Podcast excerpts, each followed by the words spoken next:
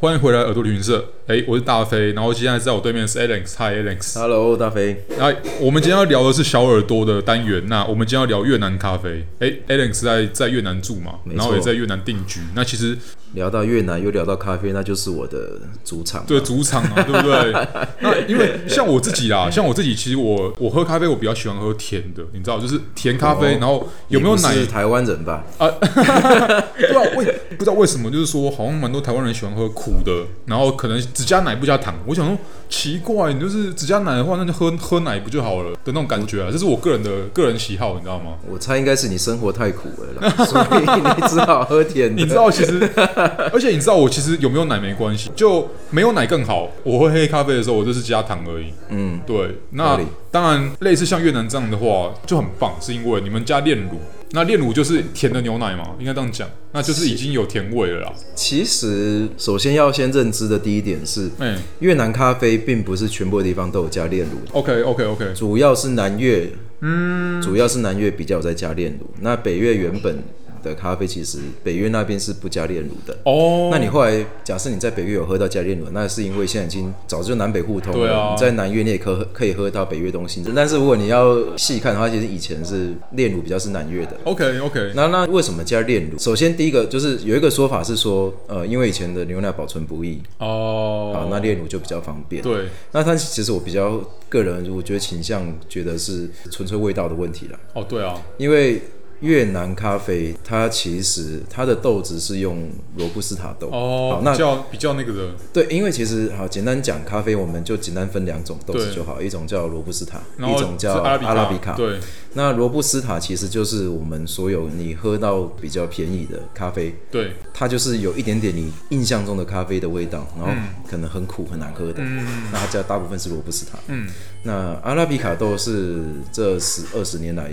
兴起的东西，那它相对罗布斯塔来说比较难种，嗯那但是它的风味比较多元，对，不确定啊，但是有可能是从麦当劳的哦，咖啡开始，它强调它是阿拉比卡。 ，OK OK，对，那所以其实包含到现在已经有很多呃很多店家有呃什么我有肯雅，我有哦伊对索对对对比对亚，对那这些对其实都泛指，它都是隶属于阿拉比卡。嗯，那罗布斯塔就是我说它其实就是另外一种，它就没有再分产地，因为嗯它就是一个一个基本的列支票，我们不我要们讲基本好了，呃基本基本款的呃咖啡豆，对，那所以回到越南咖啡这边，嗯越南它本身是适合种植咖啡豆。 OK 那在以前技术并不好的情况下，种罗布斯塔，对因为你种罗布斯塔，你也不用太去，真的很不需要去细心嗯灌溉、细心照处理。嗯。那但是它的土地又好长，所嗯以曾经其实你知道，越南从二零一二年以后，曾经有一度跃居为世界主要咖啡出口国，哎，超过巴西。就是因为种种的是罗布斯塔对，那哦其实巴西那个时候第一名也是因为它的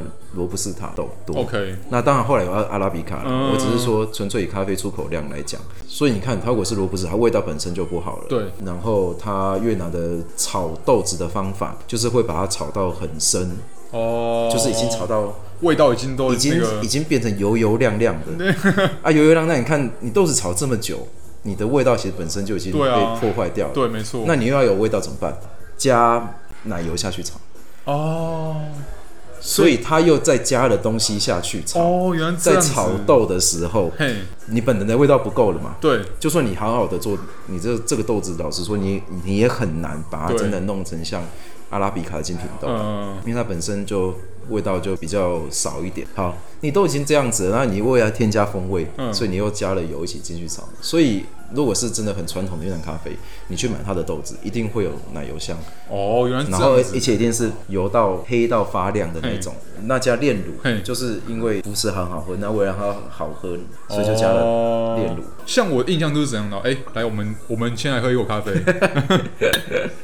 就是我的印象中啦，例如像我在北越旅行的时候啊，常常看到，例如说他们市区、河内市区嘛，对，就有呃很多路边的咖啡店，小小一个店面而已，他搞不好连里面连位置都没有，也不要讲装潢了。嗯，他他们的人就会一样会点，然后他们点完之后拿到咖啡，他们直接在路边喝，像是那种一般的咖啡杯而已，但就对是喝这种粤式咖啡。因为我觉得，其实刚刚我讲这么多，只是以我个人观点，那不是说越南咖啡它就一定不好好啊，会没有，对对我是说它对对不是说它就不好，因为其实老实说，它的味道有的人也是蛮喜欢的。对那我觉得今天我有谈到咖啡，这是他们法国殖民开始带进来的文化。对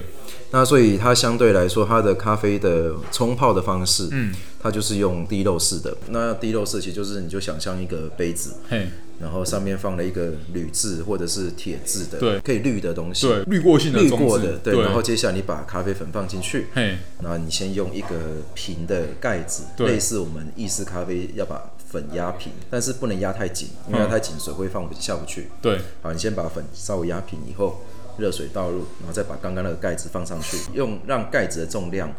慢慢的把水往下压。嗯，水因为本身它也会往下滴嘛，所以加上就是地心引力加盖子的重量，让水经过咖啡粉，然后滴到你的杯子，那你的越南咖啡这样就完成了。哦，那如果说你要加炼乳，对那是在一开始就加，哦，并不是，你滴完以后才加炼乳。所以是搞半天，它其实它往下滴的都已经是成品了，对，你的你是比如说你的杯子，嘿，如果你要炼乳，对那你就是先加炼乳在杯子里面，然后上面再依照刚刚讲的，再把哦咖啡让、咖啡依序它滴下来的还是咖啡啦，它滴对下来还是咖啡，所以 OK 你在外面点咖啡，粤文讲咖啡，我们是咖啡，咖啡咖啡就是跟咖啡一样，因为他们其实是直接音译过来。如果你要炼乳，嗯，那你就要加咖啡舌，舌是牛奶的意思嗯 OK 舌头的舌。那他们认为发就是音啊，发就是音只啊，要加奶就是加炼乳了，对，如果奶那就对一定是炼乳，一定是炼不乳。会是牛奶。 OK，对，好，所以咖啡舌，啊如果你要冰的，那就是达答咖啡舌达。咖啡色答对，啊如果你要热的，就是咖啡舌浓。